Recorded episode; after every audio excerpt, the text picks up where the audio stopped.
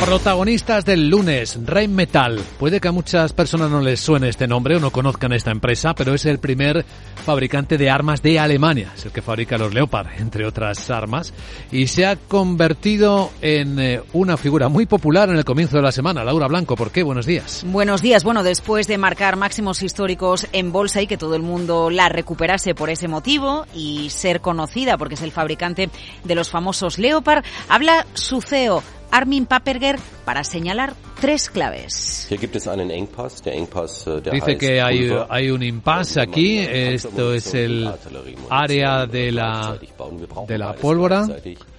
Dice que mm, explica que si hace munición de tanque y munición de artillería al mismo tiempo, y necesitamos ambas al mismo tiempo, hay un cuello de botella en la pólvora y tendremos que compensarlo y eso significa que en realidad necesitaríamos una mayor capacidad de fabricación en Europa, idealmente uno en Alemania. Bueno, esa es la primera de la clave, porque cuando hablamos de Rheinmetall hablamos de tanques, pero hay que hablar de munición y esa pólvora está en foco, escasea y como acabamos de escuchar, el CEO de Rheinmetall advierte hay un cuello de botella. Segunda advertencia, 2022 ha sido un año récord para la empresa. No tenemos el dato de beneficio que espera Rheinmetall eh, a la espera de que lo comunique la cotizada, pero sí su cifra de pedidos, cerca de 30.000 millones de euros.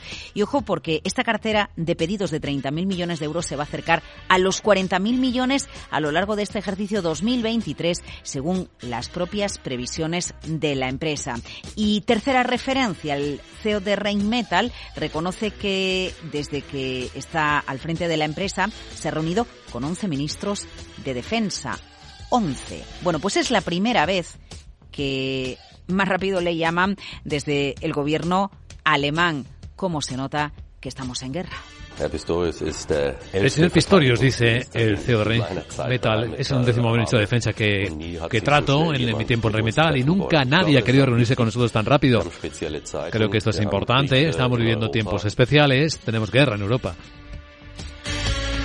Por lo tanto, Beneficio récord este año, rapidez e interés en el gobierno alemán por reunirse con Metal y escasez problemas con la pólvora en la que se registran cuellos de botella, dice Rheinmetall, que contempla una nueva planta de pólvora, posiblemente en el estado de Sajonia, en el este de Alemania, pero la inversión requiere unos 700-800 millones de euros, así que la empresa lo tiene claro, que invierta el gobierno alemán, que invierta Berlín. Nosotros, dice el CEO de Rheinmetall, apoyamos, aportamos nuestro conocimiento tecnológico, pero el Estado tiene que tener una parte de la planta, se llevará algo de las ganancias, pero que ponga la pasta.